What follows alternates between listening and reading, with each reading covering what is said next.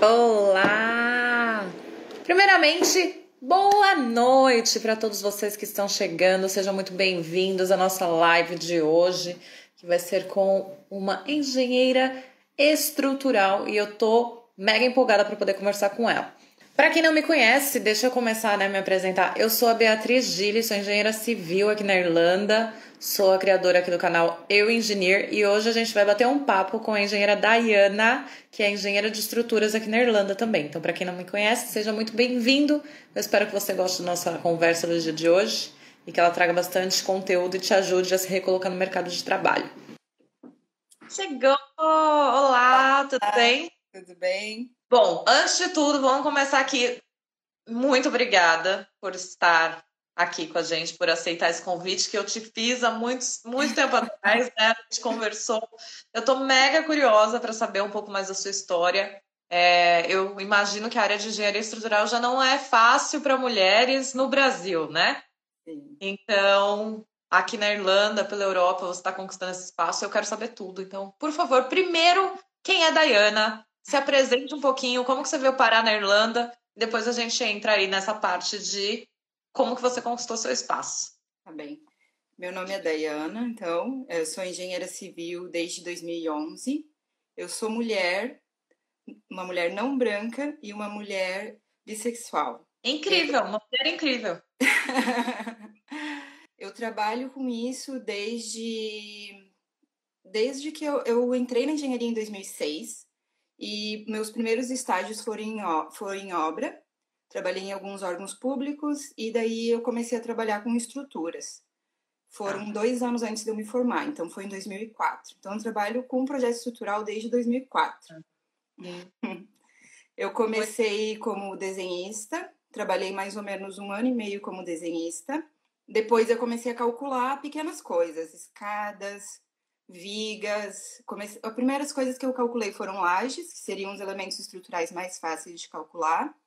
Sim. É, daí comecei a detalhar mais esses elementos. Depois eu comecei a calcular vigas. Uh, depois eu comecei a calcular fundações, estruturas de fundação, uh, superficiais, sapatas e blocos de coroamento de vigas. É, e depois mais no final, que daí quando eu já estava quase me formando, que eu comecei a calcular pilares. Uh... Então, realmente se achou nesse campo aí de cálculos, números e toda essa. Que não é fácil, né? Não, não é um mercado fácil. Eu entrei um pouco sem querer nessa área, porque eu estava trabalhando em obra, eu gostava muito de trabalhar em obra. É, eu já estava tocando obra, bem dizer, sozinha. O engenheiro ia na obra uma ou duas vezes por semana, que infelizmente isso no Brasil é bem comum, principalmente em empresas pequenas. Sim. Quando eu me dei conta disso, eu fiz uma apresentação para mostrar para a construtora todas as coisas que eu fazia e como eu fazia cada coisa, mostrando os processos que eu tinha implementado. E eu era estagiária, então eu queria ser contratada. E aí a construtora me disse assim: muito bem, mas a partir de agora tu vai deixar de fazer tudo isso e tu continua sendo estagiária. Então eu fiquei bem decepcionada nessa época. Claro, eu era bem nova nessa época também, né? Eu entendo, porque eu era realmente uma pessoa muito nova e de fato eu não poderia estar uh, abraçando tanta coisa, né? O engenheiro de fato nesse, nesse momento estava deixando a desejar no trabalho dele.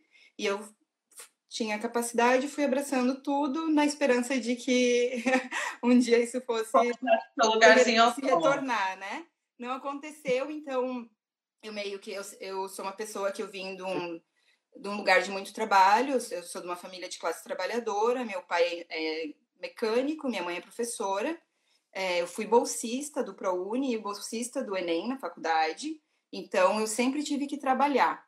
Quando eu perdi esse, esse emprego, eu saí desse emprego, né, eu, eu não tinha esse Uh, essa, eu não tinha essa oportunidade de me dar o prazer de pedir demissão. Então, eu, eu logo tinha que achar alguma coisa. E o primeiro emprego que me surgiu quando eu saí desse emprego foi, de fato, em engenharia estrutural. Por isso que eu digo que meio foi sem querer. Então, eu fui para lá porque foi o primeiro estágio que me apareceu quando eu saí dessa dessa oportunidade, desse lugar que eu estava, né? Que, enfim, não estava me sentindo valorizada.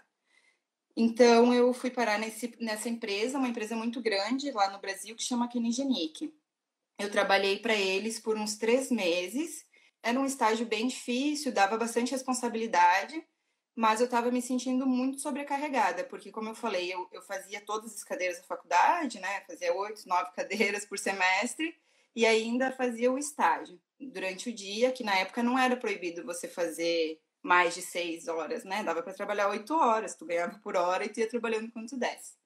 Então, acabei indo para uma empresa menor, que é o engenheiro João Machado, foi o que eu chamo do meu mentor, ele tinha recém ele era um engenheiro muito talentoso e muito trabalhador. Foi a pessoa que me ensinou tudo que eu sei até hoje. Ele foi muito atencioso e muito muito legal assim comigo, me deu muitas oportunidades, de fato.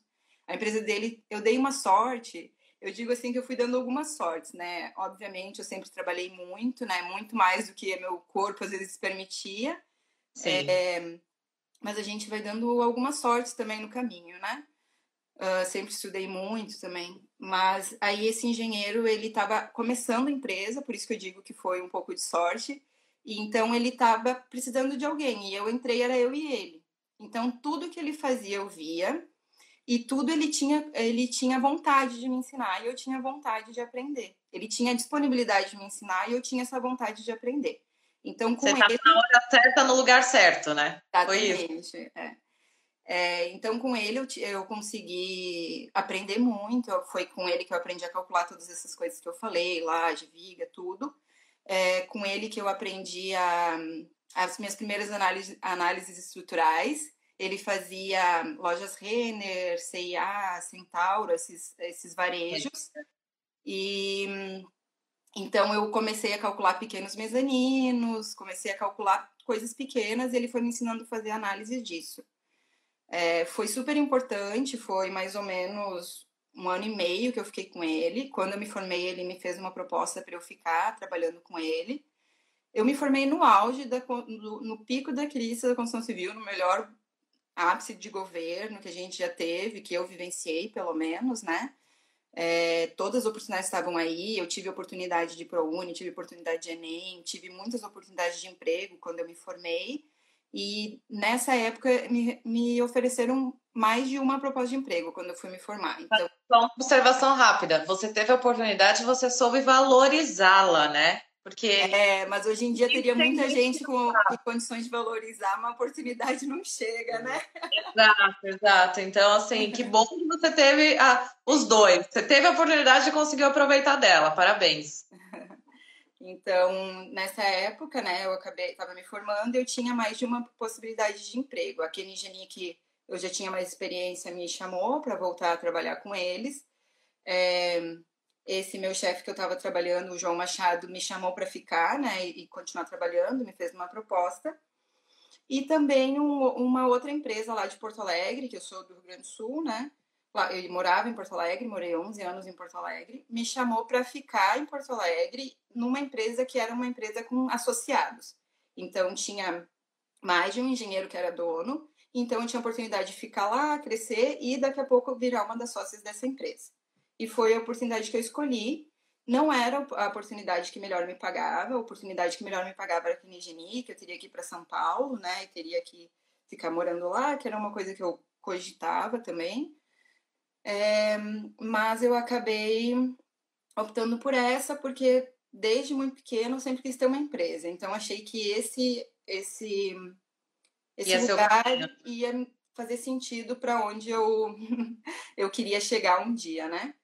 Então eu escolhi essa oportunidade, de fato foi incrível. Eu na minha primeira obra, o, a meta dessa empresa era fazer projetos obedecendo todas as normas e o menor índice de consumo de material possível. Então, eles davam uma meta pra gente, eles me deram essa primeira obra, foi o primeiro prédio que eu calculei. Uma metinha básica também, né? Exato. Constrói aí, mas não gasta dinheiro, tá bom? Exato. então, era um prédio de 14 andares, duas torres, foi realmente desafiador. Eu trabalhei horas incansáveis, de chegar às 8 da manhã e sair às 8, 9 da noite porque é aquele medo, né? Era meu primeiro projeto que eu já tinha calculado prédios, mas nunca tinha é, assinado aqueles prédios. Então eu calculava, né? Meu antigo chefe conferia e ele e assim ia indo, né? Obviamente tinha os engenheiros associados que iam conferir esse projeto que eu, que eu ia fazer, né? Então, eu calculei esse prédio, consegui um consumo de, de material bem baixo, né? De, dentro do esperado, que a empresa esperava. E foram, me chamaram para ser sócia dessa empresa. Foi meu primeiro projeto, foi, foi bem rápido. Vocês vão ver na minha história que as coisas na minha vida acontecem ah, muito rápido, assim. Parabéns, porque se foi seu primeiro, primeiro emprego depois de formada, né? Meu primeiro emprego depois de formada. E meu primeiro prédio calculado. É. Primeiro é... projeto já conseguiu ser sócia, arrasou. Parabéns. É. Parabéns. Obrigada. Foi bem rápido, assim. E aí eu já comecei a trabalhar muito. Porque daí eu virei sócia. Na época eu tinha 25 anos. e uma criança. É, uma criança. Hoje eu olho e meu Deus, como é que eu fazia essas coisas, né? Mas enfim. Da questão da idade, que é o que você falou no começo, né? Mulher, no caso você era nova, você estava num ramo que a gente sabe que já é dominado por homens, mas principalmente, gente, não quero polemizar, tá? É só para entender, mas principalmente essa parte de cálculo, eu acho que a maioria é muito mais homem, né? A gente vê muita mulher já entrando na área da obra, entrando na parte de desenhos e tal. Mas o cálculo em si eu ainda sinto que é dominado pelos homens. É. Você sentiu isso? Como que foi para você? Com certeza absoluta. É, quando eu entrei nessa empresa, tinha eu e uma outra engenheira que virou minha sócia depois. É, isso é uma, uma luta para mim sempre onde eu estiver. Eu, depois eu fui, vou chegar lá, né? fui gerente de projeto da maior empresa de pré-fabricado da América Latina, chamada Cassol, em Curitiba. E eu fiz muita questão de todas as minhas contratações serem mulheres, e de preferência mulheres pretas. Então, porque assim, as pessoas dizem, ah, não tem qualificação. Tem muita mulher, e principalmente muita mulher preta, qualificada no mercado. Então, até tem uma foto do Dia da Mulher nessa empresa, que é assim, muitas mulheres na equipe. De quando eu, eu fico olhando assim, de quando eu entrei para quando eu saí, a quantidade de, diferença de, da equipe, assim, de uma equipe masculina para uma equipe feminina. E, e, eu tive também a sorte de quando eu estava na, na Cassol, entrou uma outra gerente de RH que ela também tinha esse plano dentro da empresa de ter uma contratação mais diversificada para que pudesse, de fato, mais pessoas, né, que para que a empresa uh, ela representasse o que a sociedade é. Porque se a gente for parar para pensar o que, que a sociedade é, ela é majoritariamente feminina e ela é majoritariamente preta. Mas os espaços de, da engenharia, os espaços que a gente ocupa, eles não representam isso. Eles não representam uh, o que a gente vê na rua, né? Então, sempre que eu tive a oportunidade de, de ajudar ou de colocar pessoas nesse mercado, eu sempre vou ter preferência por mulheres e de preferência mulheres pretas, porque existem muitas mulheres e muitas mulheres pretas qualificadas no mercado. É... E em nome de todas elas, né? Não represento 100%, né? Porque não, não dá aqui. Mas eu, em nome de todas elas, que eu acredito que gostariam de dizer muito obrigada. Porque se você abrir essa porta numa empresa desse porte, Sim. isso daí é uma mudança radical, com certeza, né? E que bom que entraram outras pessoas com a mesma filosofia e que isso aconteça cada vez mais, gente. Porque eu bati um papo com um amigo outro dia, eu tava falando isso. Não é que a gente quer roubar o lugar de ninguém, a gente só quer ter o mesmo direito. É isso, né? A gente só quer a oportunidade, né? Por isso que eu digo, assim, hoje em dia a gente não tem mais tanta oportunidade no Brasil, né? Mas é, a gente tem aqui, então a gente vai aproveitando. A gente vai, vai dominando o mundo, não tem problema, não é mesmo? Sim. Continua aí, que eu tô te cortando o tempo todo, desculpa. Então, eu entrei nessa empresa, né? Virei sócia muito rapidamente. E em menos de dois anos, eu e essa minha outra engenheira, que era sócia também, a gente comprou a parte majoritária da empresa. Então, nós, viramos sócias majoritárias e dali mais um pouco ela saiu. Então, durante seis anos eu tive essa empresa, que foi minha. É, foram mais de 200 mil metros quadrados de obra projetada no Brasil inteiro. A maior obra que eu fiz teve 55 mil metros quadrados que foi uma instituição de ensino, que é a Unicinos, lá de Porto Alegre, um prédio novo que foi, que foi executado, uma, uma obra que eu tenho muito orgulho, que inclusive foi premiada nacionalmente pelo eu, dentro da Cassol, quando eu estava lá, né, eu escrevi a obra e a gente é, foi premiado como a principal obra do país naquele ano, né, em 2018, se eu não me engano. É, enfim, tem um caminho aí já traçado no Brasil. Enorme e lindo, né? Não é só um caminho, é o caminho, porque várias conquistas Muitas, super nova. E isso que é muito legal. Uhum. Agora, aqui na Irlanda, eu trabalho numa fábrica de estrutura metálica, né? Mas e peraí, peraí, peraí. em que momento da sua vida a Irlanda apareceu? Como que aconteceu isso? Porque você estava super bem com a sua empresa no Brasil. Um... É, eu estava com a minha empresa no Brasil. Foi ontem. eu estava com a minha empresa no Brasil e o mercado começou a declinar. Eu tive que demitir quase toda a equipe. Hum. Fiquei durante um tempo, uns seis, sete meses, só eu trabalhando em casa. E nesse meio do caminho, a a Cassol né, me procurou, eu fiz uma consultoria, a Cassol se interessou pelo meu perfil e me chamou para trabalhar com eles, que é essa empresa de pré-fabricado, né, a maior da América Latina.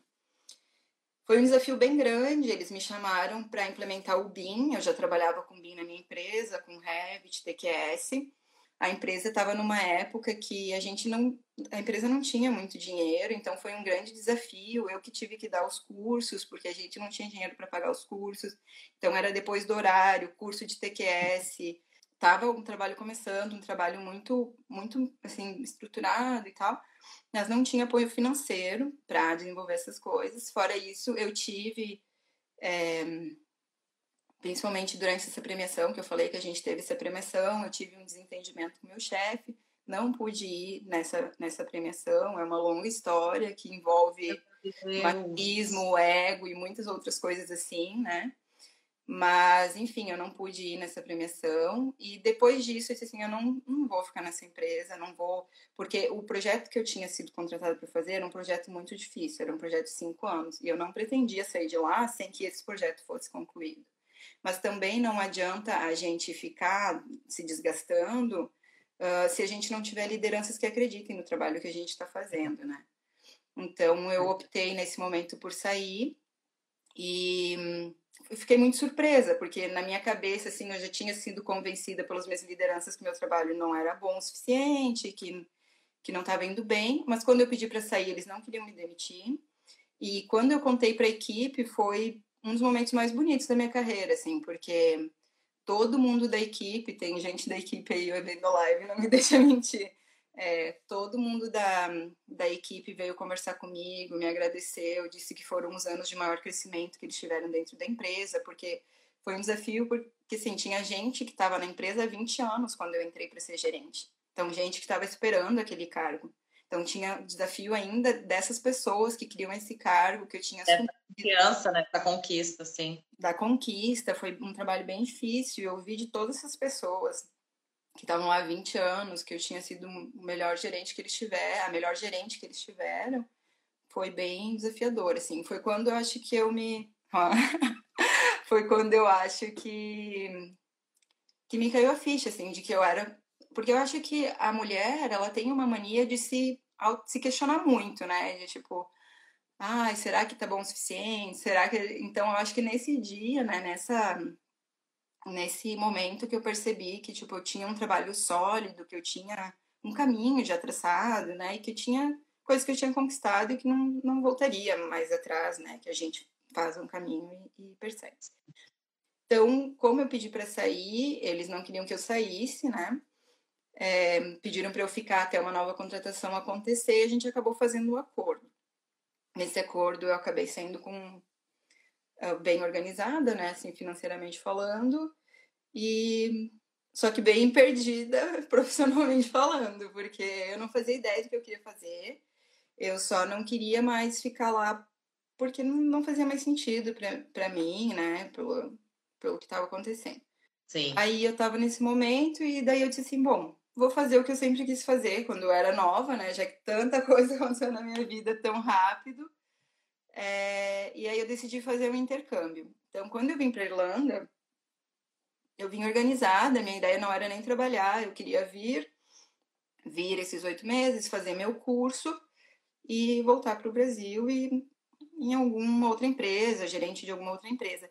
Porque quando eu saí de lá, eu entrei em contato com uma consultora que eu tive, que foi muito boa, uma consultora de. É, e ela me disse assim: olha, Dana, teu perfil é excelente, mas sem inglês, aqui no Brasil, tu não, o cargo que tu tinha, tu não vai mais conseguir. Explicou. Eu disse, bom, então eu vou juntar tudo e vou e vou, vou pra Irlanda fazer. Então foi o que eu fiz. Eu vim pra cá, mas aí o euro tava lá em cima, né? a gente tá, já tava seis, já tava seis quase, bem dizer. Eu, eu vim e comecei a gastar, né? Comecei a gastar. Então, quando eu cheguei aqui e comecei a ver o dinheiro sair, sair, sair, eu disse, gente, não vai dar, eu, eu não vou gastar o dinheiro que eu levei uma vida inteira para guardar em oito meses, né? Sim. Então, eu meio que comecei a trabalhar já em 45 dias, sem PPS, comecei a fazer faxina, é, deep clean, que é o que normalmente eles te contratam, né, para para fazer quando tu não tem nada, né, que era o meu caso, sem documentação nenhuma, sem experiência nenhuma, sem inglês nenhum, que fique claro, sem inglês nenhum. Tem que começar de algum lugar, a gente começa, não tem problema, né? Não, eu sempre digo, já fiz faxina, no Brasil nunca tinha feito, mas se precisar a gente faz de novo, aqui ou no Brasil, onde precisar. Nenhum trabalho tem demérito, né? Todos os trabalhos tá. têm o mesmo valor é, e eles podem te trazer conhecimento e sabedoria se tu tiver disposto a absorver o que, que aquela, aquele lugar tem para te dar, né? Sim. Então, eu nunca tive vergonha, assim, e, e se, se os recrutadores não, não, uh, não julgassem, eu colocaria no meu currículo, porque fez parte da minha formação, né? Mas ele é um trabalho fisicamente muito puxado, né? Então, e mais do que isso, assim, eu ia de bicicleta, eu fiz uma faxina, estava numa aula um dia e um, e um amigo meu me disse assim, falou na sala, alguém quer fazer faxina amanhã? Eu olhei assim, eu quero. eu fui nessa faxina, para mim foi um foi um foi bem uh, teve uma questão que é a seguinte a, a, eu venho de uma a minha avó ela fazia faxina né? E a minha mãe ela sempre dizia assim eu trabalhei a vida inteira para vocês né? E, dei oportunidade para vocês de fato a minha mãe deu todas as oportunidades que ela tinha para que vocês nunca precisem é, fazer faxina, que na cabeça dela e também no Brasil, né, era um trabalho que tinha menos valor. Sim. Assim como a mãe dela tinha feito, né? E, enfim, a minha mãe também tem uma história muito bonita, né? Ela, enfim, é muito bonita a história dela também. Estudou, fez pós-graduação. Aí ela. enfim, e aí ela, ela sempre dizia isso, assim, ah, eu vou fazer de tudo para que vocês não precisem fazer isso. Então, no dia que eu fui fazer a faxina, eu mandei uma foto para minha mãe e disse assim, meu Deus do céu, tô indo lá, vamos ver o que, que acontece. E aí ela falou palavras lindas e fui e voltei muito feliz. Eu voltei da faxina e disse, eu tô realizada. É isso que eu vou fazer pro resto da minha vida. Eu vou ser faxineira porque eu boto meus fones, limpo as coisas e ganho para isso. E a gente ganhar, e a gente ganha bem, né, aqui para fazer isso. Se tu vai Sim. converter, então é tipo assim, muito dinheiro. Sim. E eu só queria fazer faxina. Eu mandava mensagem para meus amigos que agora eu sou faxineira, eu vou ser faxineira para sempre. Aí eu pegava minha bicicleta, eu morava lá perto do aeroporto, ia até Malahide, fazia as faxinas, vinha pra escola de tarde, que eu tinha aula, que era aqui no centro de bicicleta. E às vezes, não era todo dia, mas às vezes de noite, tinha uma outra mulher que eu fazia faxina. E eu ia fazer uma outra faxina e voltava para casa. Aí a gente vê o dinheiro entrar, a gente fica o quê? Louca, né? Aí eu comecei a trabalhar, trabalhar, trabalhar, trabalhar muito, assim. Só que o corpo não aguenta, né? Porque eu trabalhei minha vida inteira em escritório, sou uma pessoa fisicamente bem ativa, faço vários exercícios e tal, mas é diferente de tu passar o dia esfregando fogão, que era o que eu fazia. Às vezes era uma manhã inteira esfregando um fogão. Então foi bem difícil pro meu corpo, assim. Eu nunca vou esquecer, acho que o Adriano tá aqui. É, dá uma alô se tiver aí, Adriano. Ele fazia inglês comigo. É, e aí eu disse para ele: Nossa, eu tô muito cansada. Era uma sexta-feira, a gente tinha feito uma prova. Eu disse: Meu Deus, eu tô muito cansada, muito cansada. É, e ele disse assim: Mas o que você tá fazendo? Eu disse, tu era engenheiro no Brasil? Daí contei mais ou menos para ele o que, que eu fazia. Aí ele me disse assim: Não, tem um grupo de engenheiros aqui no, na Irlanda, tu quer entrar lá para ver? Porque eles estão botando as vagas e tal. Eu disse: Mas amigo, você tá comigo aqui? A gente estava no nível, o Adriano agora também já tá com visto. Mas gente, isso foi em setembro do, de 2019, né? Que eu cheguei aqui em agosto, mais ou menos outubro, eu acho, deve ter sido por aí, setembro, outubro de 2019. Esse amigo, a gente tá no intermediate, sabe? Tipo, como é que eu vou trabalhar? Ele dizia, ah, entra lá e vai vendo, né? A hora que tu se sentir mais segura, tu, tu vai. Aí eu entrei nesse grupo, acho que eu fiquei uns dois ou três dias. E a Manu Debatinha, ela botou uma vaga. Não sei se ela estava por aí, falou que ia assistir. Aí a Manu botou uma vaga no grupo dos engenheiros, que era uma vaga para CAD Technician, nessa empresa que eu estou trabalhando hoje. Eu olhei a vaga, a descrição da vaga, e eu disse assim: essa vaga é minha.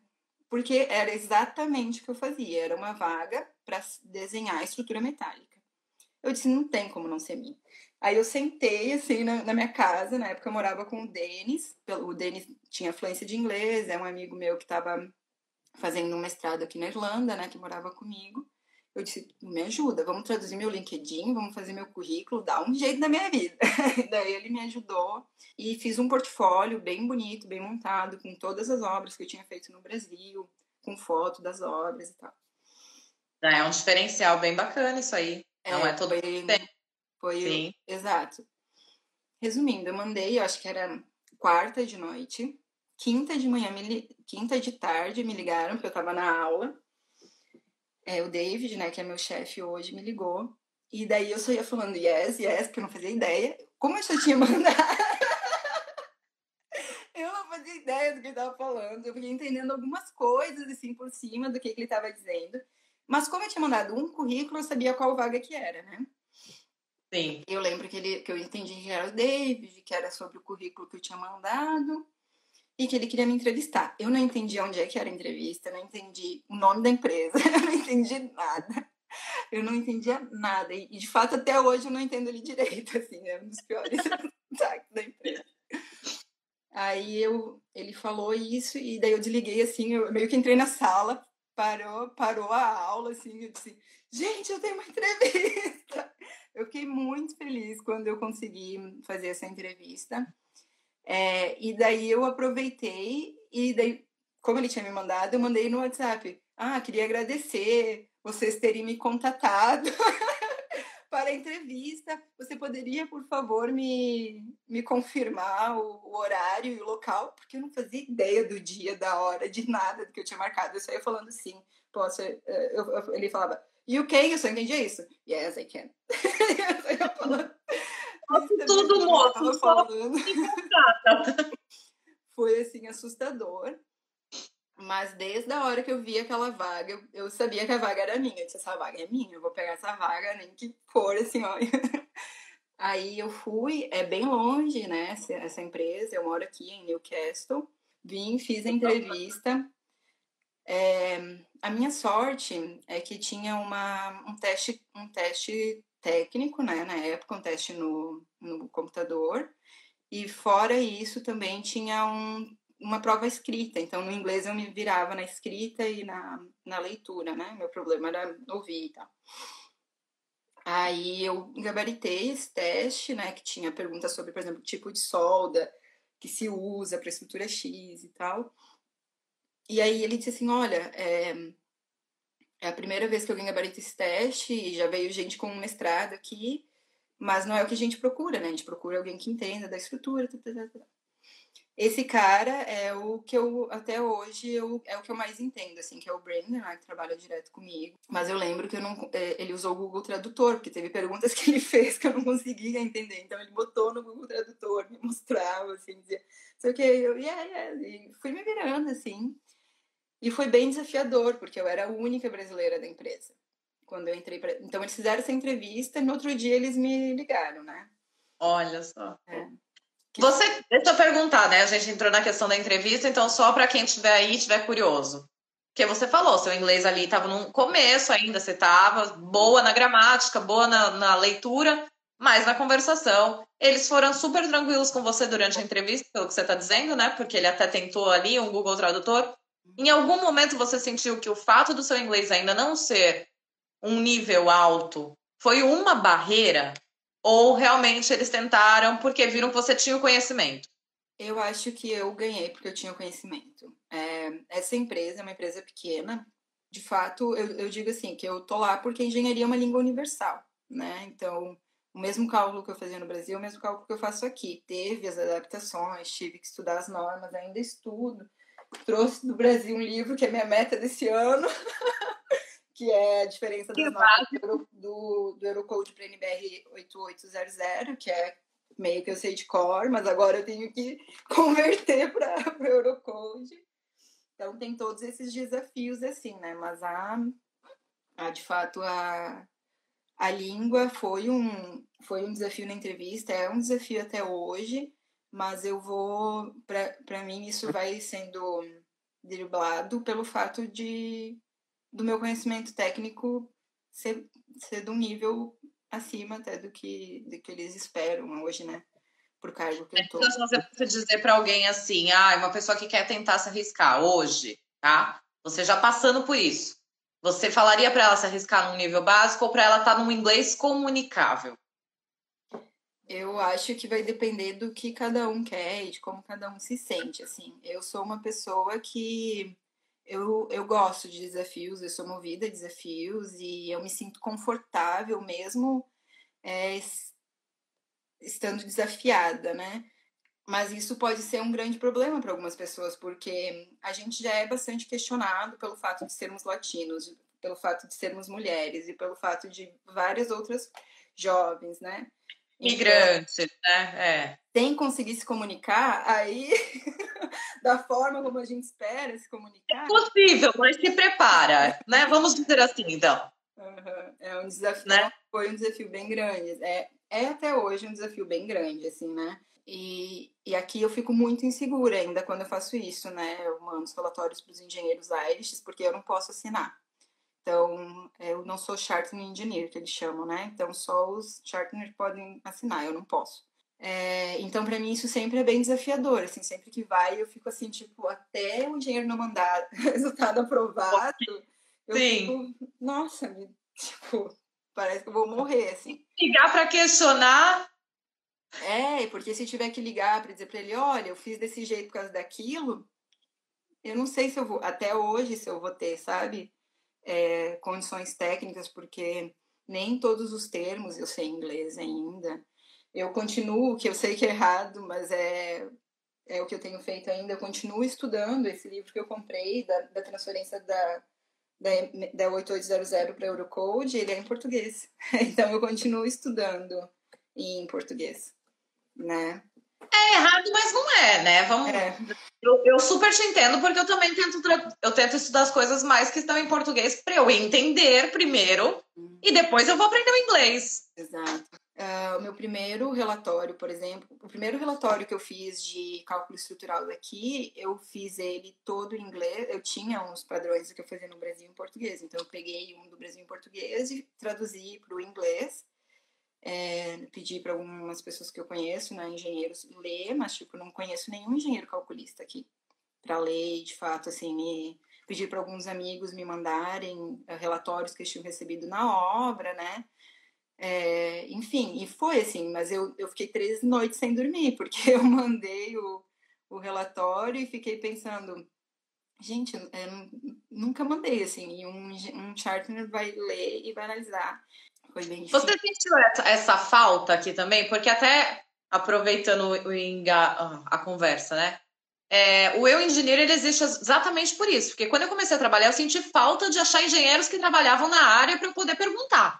Gente, eu preciso. Se alguém tiver aí for calculista, me adiciona, pede meu WhatsApp porque ia ser muito legal ter pessoas para trocar figurinha. No Brasil, eu tinha muitos engenheiros, eu tinha um ciclo de engenheiros calculistas muito grande. WhatsApp se ligava e se falando, se ajudando, assim, né? Eu sinto muita falta de ter alguém, algum engenheiro calculista aqui que eu possa trocar ideia.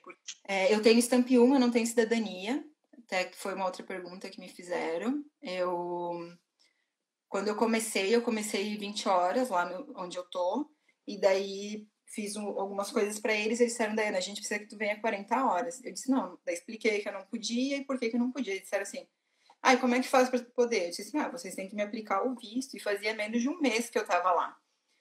E daí eles perguntaram assim, tu quer o visto? Daí eu fiquei assim, eu não sei. Eu disse assim, posso pensar? Porque eu não sabia se eu queria. Porque assim, o que, que acontece? Eles nunca tinham aplicado visto, eles não sabiam como é que era. Quem me ajudou 100% sem o Juan, que é um contato que eu fiz no grupo de engenharia, que é um engenheiro que já está aqui na Irlanda há muito tempo. Juan, meu coração para sempre. Vocês podem ver que na minha história tem muita gente que me ajudou. Espero poder também ter ajudado pessoas no caminho. Então, o Juan fez todo. Eu liguei pro Juan e disse assim: Juan, pelo amor de tudo, como é que funciona esse tal de visto aí? Porque primeiro eu não sabia se eu queria ficar, porque eu queria voltar. É... E daí eles meio que me ofereceram, assim. Então, por isso que eu vou dizendo que eu vou contando com algumas sortes, assim, no caminho, né? Porque, enfim, eles aplicaram, daí eu que apliquei, na verdade, eu e o Juan, né? O Juan mais do que eu. E, e eu tenho Stamp 1. Você conseguiu o Critical Skills porque estava na lista. Exato, Critical Skills, exatamente. E continua na lista, viu? Para quem é engenheiro estrutural e está aí procurando emprego, como ela acabou de dizer, Daiana acabou de falar, tá faltando, gente. Tá faltando. Não tem, gente. não, é bem difícil. É, eles conseguir profissional. Desde que eu mudei meu LinkedIn, eu não estou exagerando quando eu digo que toda semana eu recebo proposta de emprego, assim. De fato, toda semana. Nem todas são para Dublin, cada vaga tem sua especificidade, né? Ah, algumas é para metálica, algumas é para estrutura pré-moldada, concreto. Hoje eu recebi uma que era para Nice, tipo, em outra cidade. Então, cada vaga vai ter uma coisinha diferente, assim, mas toda hora tem oportunidade. Oportunidade tem. de vagas. Tá realmente em falta. O Júnior perguntou o software que eu uso. Então, eu estou usando o Strap, S-T-R-A-P que é o software que eu já usava no Brasil para calcular estruturas metálicas. No Brasil eu usava ou TQS ou STRAP para concreto ou STRAP para estruturas metálicas. É, e eu estou analisando o CIPCAD para comprar o CIP 3D, dos que eu analisei. Ele é mais em conta que o STRAP e pelos testes que eu fiz até agora, ele é um software que atende, vai atender todas as necessidades que eu tenho, vai calcular ligações e tudo que eu preciso. Então é isso. Eu, eu acho que a gente vai acabar. Eu pedi para eles o CPCAD, né? Então provavelmente é. vai ser comprado. Você é. comentou do TQS aí. Agora me corrija se eu estiver errada, porque eu realmente não sei. Mas TQS é um software que a gente só usa no Brasil mesmo? Porque para mim aqui parece que eles não sabem que ele existe. Não, o, o TQS ele é um software brasileiro. Eu, eu conheço alguns softwares de fato, porque já trabalhei com mais de mais de cinco, seis softwares, e para mim não conheço nenhum software de concreto tão bom quanto o, o TQS. É, mas ele, ele é todo aberto, ele poderia ser editado, por exemplo, para que se colocasse uma norma europeia, não seria um grande problema. Mas aqui eu conheci o Tecla, que é um software que eu, não, que eu conhecia no Brasil, mas que eu nunca tinha utilizado. E o Tecla é um dos melhores softwares que eu já utilizei. Eu não usei ainda o módulo de cálculo dele, então eu acho que deve ser, deve, se for tão bom quanto o módulo de desenho, é um software muito, muito bom. Assim. Eu não cheguei a analisar. Normalmente é o que eles pedem. Nas empresas, eles sempre pedem o, o Tecla. É. O, o CIP. CIPCAD, sim. É. Aí, TQS, fica a dica. Não pra quem tá aqui, né? Só um pouquinho. Ai, e me conta, como que foi para você, assim, nessa questão estrutural, você está estudando Eurocode e tudo, mas você falou, na questão de cálculos, as coisas são muito similares. Agora, eu quero saber, assim, na questão dia a dia no escritório, você sentiu uma diferença? Como que foi o processo? Acabou que você pegou o finzinho do ano e já entrou em quarentena praticamente, né? A, a empresa que eu tô é uma empresa que cresceu 40% no ano passado. Eu tive momentos bem difíceis, assim, ali na empresa, porque como a empresa cresceu muito rápido e não estava esperando esse crescimento, então tiveram momentos de bastante, bastante desafiadores, assim, é, de muito trabalho, né, e pouca gente e tal apesar da empresa ter crescido muito, é um ambiente muito mais tranquilo. É, é, tem, tem pontos positivos e pontos negativos. Vamos falar dos pontos negativos, por exemplo. Eu sinto que o Brasil e o, o povo brasileiro ele está muito mais avançado em relação a gerenciamento. de projeto. Mas é óbvio que aqui eu trabalho numa empresa pequena, então eu não vou saber te dizer se isso é geral, né? Mas às vezes comparando com algumas coisas de órgão público, mais ou menos tu vai sentindo, né? Mas é a minha verdade, né? Eu não tô falando que é uma verdade absoluta. Então esse é o ponto negativo, assim. O ponto positivo é que é muito mais tranquilo. Os prazos aqui são muito mais reais do que os prazos que a gente passava no Brasil. Então, às vezes no Brasil diz assim, ah, isso vai levar três meses. E era uma coisa que precisava de seis. E aí tu dizia, gente, não é 13, isso é 6. E ninguém queria nem te ouvir, foda-se. Depois, obviamente, era executado em 6 e daí... tendo... Virava aquela dor de cabeça, aquela pressão, aquele estresse, aquela loucura. Você não sabia mais se você comia, se você trabalhava. Exato. Te entendo. É. Então, assim, é muito tranquilo aqui, sabe? É, eu consigo trabalhar minhas 8 horas por dia e tenho fim de semana. Né? É uma coisa que, sei lá, nunca aconteceu na minha vida antes como engenheira calculista. E você tinha comentado aí um, um pouquinho no meio aí da sua história que tem uma história interessante que você queria se dar ao luxo de contar. Eu tô curiosa. Foi muito engraçada essa história, ainda bem que já diminuiu a audiência, porque agora vai ficar engraçada. Eu fui fazer entrevista, no dia que eu fui fazer a entrevista, né, que eu contei, né, que eu fui fazer entrevista aqui, eu fiquei muito empolgada e muito nervosa, porque eu via que eu tava indo bem, assim, e, e daí terminou a entrevista e eles, e eles disseram assim: é, então tá, tudo bem, a gente entra em contato contigo até no final da semana. Né? Ah, tu quer alguma coisa? Não, não, eu tô indo. Só que primeiro, que aqui na minha, no meu bairro, na minha cidade, que eu chamo, todo mundo diz que eu não tô em Dublin, né? É, só passa ônibus de uma em uma hora. Então, eu já tinha recém passado, a entrevista foi mais ou menos uma hora, tinha recém passado um ônibus. Eu ia ter que esperar mais uma hora para pegar o ônibus. Aí eu saí muito empolgada, assim, não fui no banheiro, né?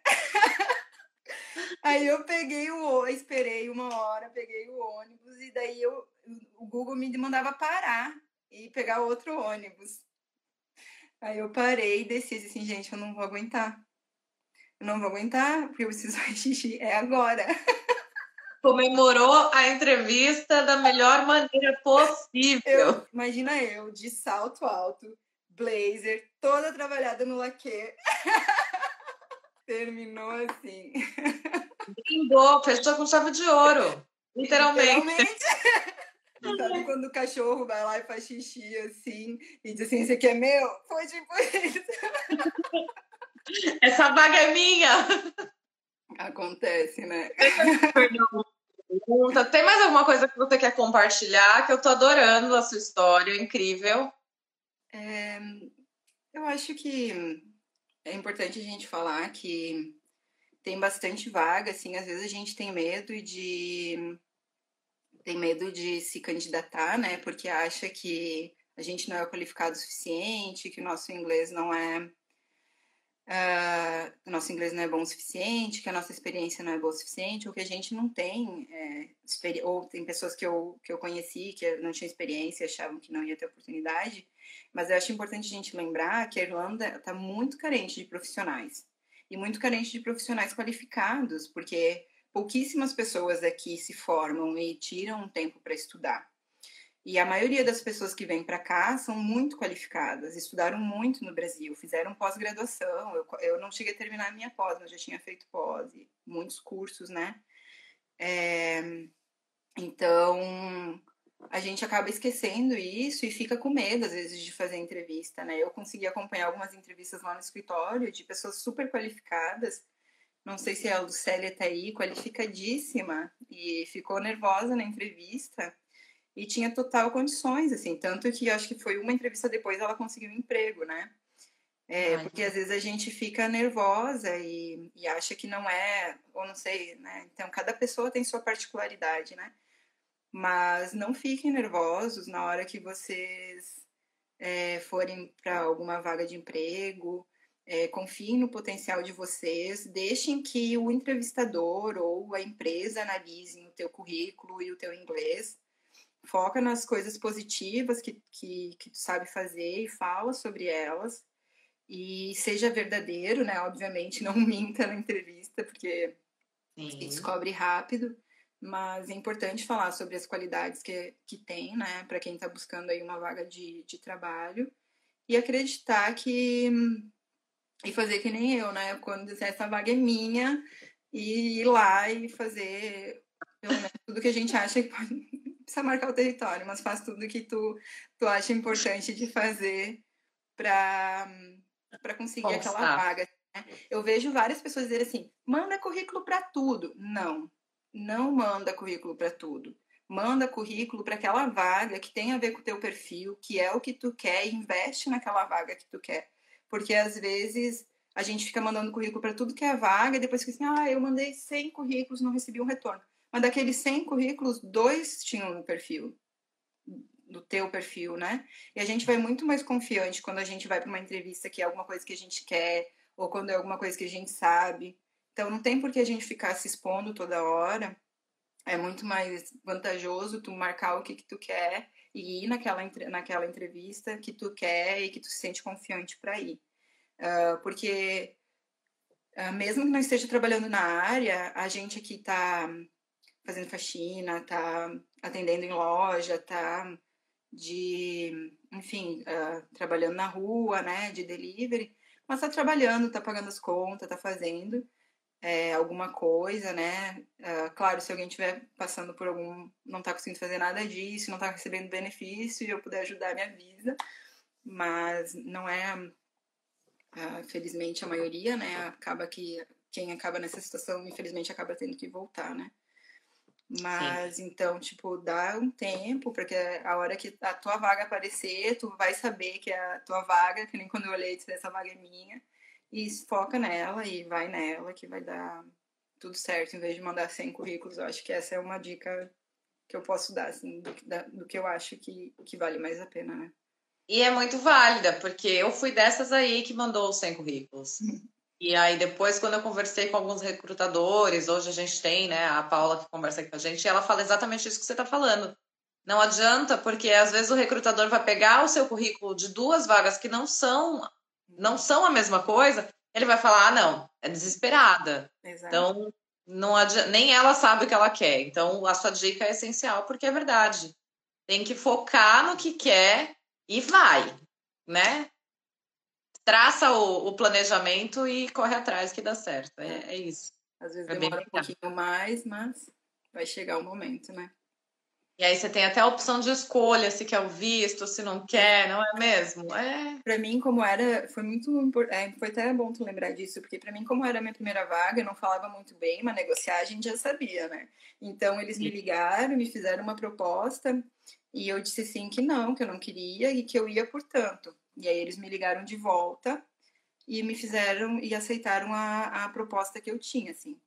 Mas é porque eu estava tranquila, assim, porque se eu já tivesse mandado 100 currículos e já tivesse ouvido 100 nãos de coisas que eu nem queria, eu não ia ter tido uh, condições emocional de ter negociado minha vaga. Então acabou que eu já no meu primeiro emprego já entrei com um salário acima do que a galera começa, no exatamente na minha área e tal.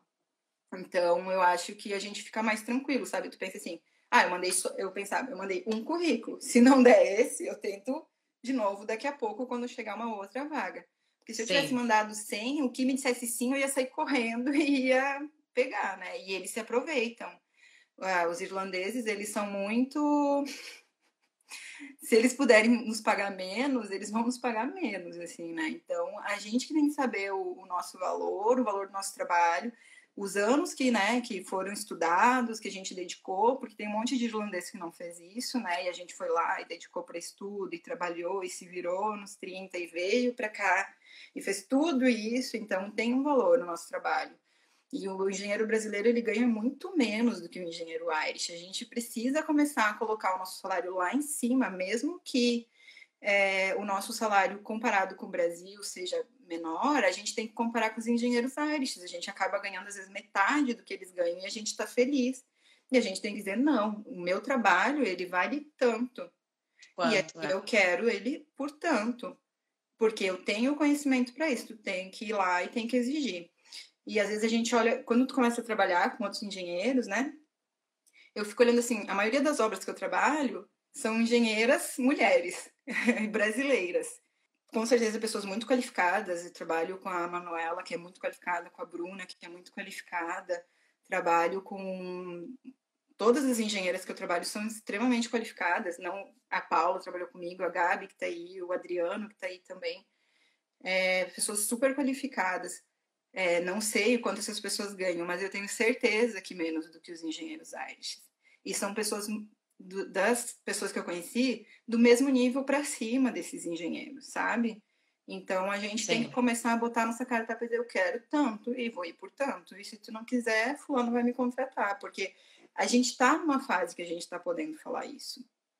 E mais do que isso, né? Eu até falei esses dias com uma recrutadora brasileira, e disse para ela, ela disse, ah, eu trouxe um monte de, de brasileiro por, por pouco. Eu disse para ela, tu tá querendo nos poder, né? Porque, cara, olha a qualificação dessas pessoas, como é que tu me coloca elas aqui recebendo 12 euros a hora, sabe? Tu tem que trazer, dizer, é qualificado, cinco anos de experiência, e vai pagar a mesma coisa que vai pagar para uma Irish, sabe? Porque... Mesmo, mesmo se tiver algum tipo de barreira com relação ao inglês. E assim, as pessoas dizem, ah, mas tem que fazer o visto. Gente, o visto é mil euros. Mil euros não é a diferença de salário do engenheiro brasileiro para o engenheiro Irish num mês. Sim. Tipo, não é nada para eles o dinheiro do visto, sabe? é, é, nada, assim, a gente tem que saber que a gente tem um valor e que eles não têm esse profissional e que nosso trabalho, ele tem, ele tem. A gente abre mão de muita coisa, hoje eu estava falando isso com os meus amigos, a gente abre mão de estar perto da família, a gente abre mão de estar perto dos amigos, a gente abre mão do sol, sabe? Sim. A gente abre mão de muita coisa para estar aqui, ajudando eles a construir o país deles, a construir um país melhor, um país com mais estrutura, isso tem um valor e a gente tem que colocar, porque tem que, já que a gente abre mão de tantas coisas, a gente tem que é, pelo menos valer a pena financeiramente. Pensa, né? Pensar de alguma forma, sim. Exato.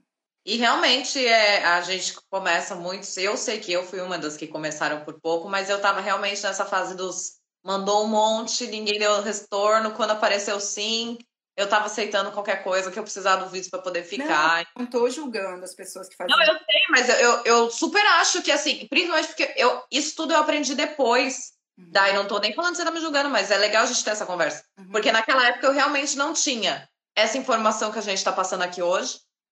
Eu não tinha noção de valores de salário, então o que ofereceram para mim era o dobro do que eu ganhava no que eu trabalhava antes. Já estava lindo.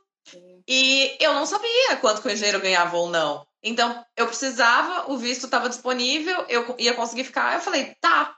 Mas sim, o que você está falando hoje, é por isso que a gente faz essa conversa aqui agora, que é para quem está vindo, né? É. O que você está falando hoje faz muito sentido, realmente. E o que você fez é o certo, que eu também ouvi de outros recrutadores. O momento de negociar o salário é na contratação, né?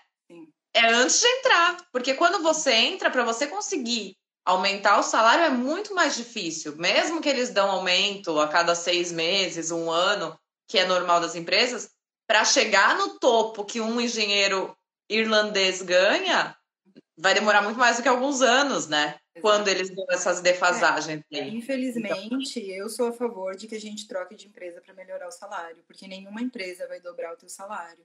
Então, Exato. E também isso é muito importante, né? O primeiro visto que a gente ganhar, eu não sabia disso, né? Se eu soubesse, teria negociado melhor meu salário, porque eu já acho que ele está defasado hoje. E eu não posso sair. Eu não posso sair até fechar um ano. Então, Sim.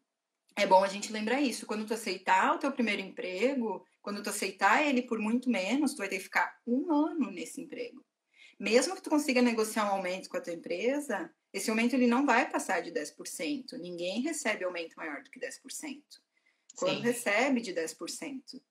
Então, é importante a gente lembrar isso, porque tu vai ficar um ano ali e um ano tem que ficar com aquele salário. Claro, depois do teu primeiro emprego, daí tudo bem, né? Daí tu pode trocar quando tu quiser. Mas o teu primeiro ano de visto é um, é um tu não pode mudar, menos que tu seja demitido e daí tu pode aplicar para outra vaga, né? Exato, exatamente.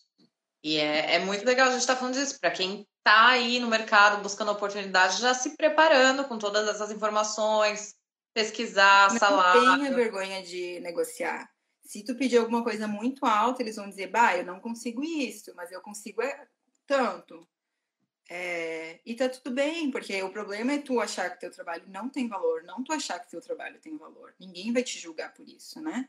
Exatamente. E a partir do momento que ele te contrata, claro, não foi para uma vaga de 30 mil, vai pedir 60, que não vai acontecer, a menos que eles precisem de alguém né, com uma qualificação muito superior e tal. Mas tem uma, uma grande, tem ainda uma boa quantidade de, de salário que dá para negociar nesse meio tempo, né? A gente não, não, não vem para cá para ser explorado, eles estão precisando da gente. Eles precisam de profissionais. Então a gente tem que vir e exigir o que a gente merece, o que a nossa qualificação, o nosso tempo, né, merece. Exatamente. Super concordo. E espero que nossa conversa que ajude, né? Traga alguém aí que já venha mais preparado para poder aceitar as propostas de uma maneira mais confiante, né? Espero que sim. Daí eu amei ouvir sua história. É, acho que a gente respondeu todas as perguntas. Tem muita gente dizendo que a, a, sua história é linda, que você arrasou, que você. Tudo parente. Hã? Tudo meus parentes. Não Mas sei, ó. E a falando, orgulho dessa mulher e profissional. A Jaque falando que você é a melhor gerente. O Fábio estava falando, sorte a nossa que pude cruzar o caminho e conhecer a Dayana na Irlanda. Então, tem mais do que parente aí no meio. Amigo também. A sua mãe falou que você sempre consegue surpreender ela. Ela é maravilhosa. Eu tenho muita sorte de ter ela como mãe. Te amo, já tô com saudade. Tava me é. mandando embora, né? Fiquei lá três semanas, já queria me mandar embora. Gente, olha, eu quero agradecer a todos que ficaram até aqui. Dai, muito obrigada. Eu estava realmente muito curiosa para ver sua história. Parabéns obrigada. por toda a sua garra, determinação, por todas as suas conquistas, que você consiga abrir ainda muito mais caminhos para mulheres guerreiras, brancas, negras e muita luz, muito sucesso na sua vida, na sua carreira sempre, viu? Muito obrigada mesmo por vir aqui contar. Aprendi demais com você de profissional e, e vida, então obrigada de verdade. Quando essa pandemia acabar, eu quero marcar para encontrar todo mundo. Nossa, a gente precisa, eu vou enlouquecer. É, queria te agradecer, Beatriz, pelo convite e te parabenizar pelo espaço, né, de estar tá ouvindo aí. A... Eu vejo que a maioria das tuas lives, sempre que possível, são mulheres, então isso também já é uma grande coisa, né? A gente se fortalecer. E é coincidência, tá? Não é que eu dou prioridade, não. Aqui é aberto para todos, mas graças a Deus temos muitas mulheres trabalhando aqui. Ai, sim, é, é verdade, porque eu me deparo com bastante mulheres mesmo nos sites sim. que eu vou e bastante mulheres brasileiras, né? É, então, obrigada aí pelo espaço e desculpa aí as palhaçadas, mas eu acho que é isso também, né? A gente Faz parte. já trabalha com bastante coisas e coisas muito sérias e o tempo inteiro, né, se preocupando. Eu acho que sempre que possível a gente tem que ser light e ser humano, né? A gente se permitir ser humano também. Não, e é o que eu te falei antes, né, no, em off. Isso aqui é um bate-papo, não tem regras, a gente está aqui para conversar. Eu pergunto tudo mesmo, que eu sou curiosa, entendeu? E eu quero que você se sinta sempre à vontade. Então, quanto mais a gente der risada, sinal de que você está à vontade e eu fico muito feliz. É isso que eu quero. Que bom. Foi ótimo. E a falou ali, peraí, que agora eu quero ler a mensagem da mãe. Ai, ai, eu vou ficar eu emocionada. Te amamos muito e oramos sempre por você. Deus te abençoe sempre. Ah. Te amo. É, não, uma linda de mãe que não tem nada que supere esse amor, é. né? Muito Obrigada, Dai, mais uma vez. Uma ótima noite para você. Beijo. Beijo. Tchau, tchau. Para todo mundo que ficou até agora. Boa noite. Obrigada a todos, meu, todos meus amigos, minha família e todo mundo que apareceu aí. Espero ter contribuído. Sim, obrigada mais uma vez. Obrigada. Tchau, tchau.